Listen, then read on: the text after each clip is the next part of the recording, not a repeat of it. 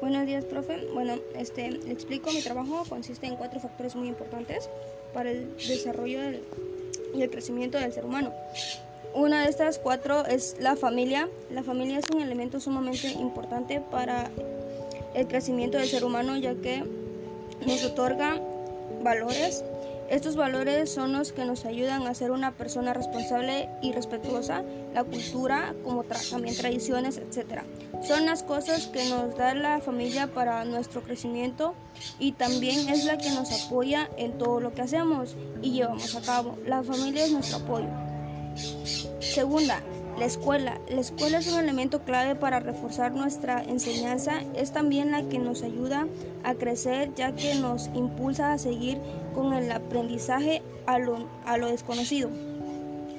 La tercera, la comunidad y los medios de comunicación son fundamentales para obtener información y dar información de cosas importantes y no tan importantes, llamado así comunicación entre personas.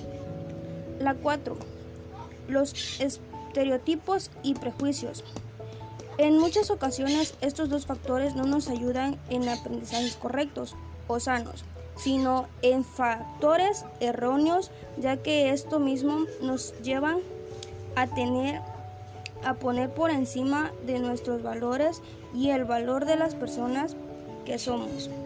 Bueno, profe, esto fue todo, eso fue todo lo que yo le entendía a la actividad del día de hoy. Este, espero y esté bien.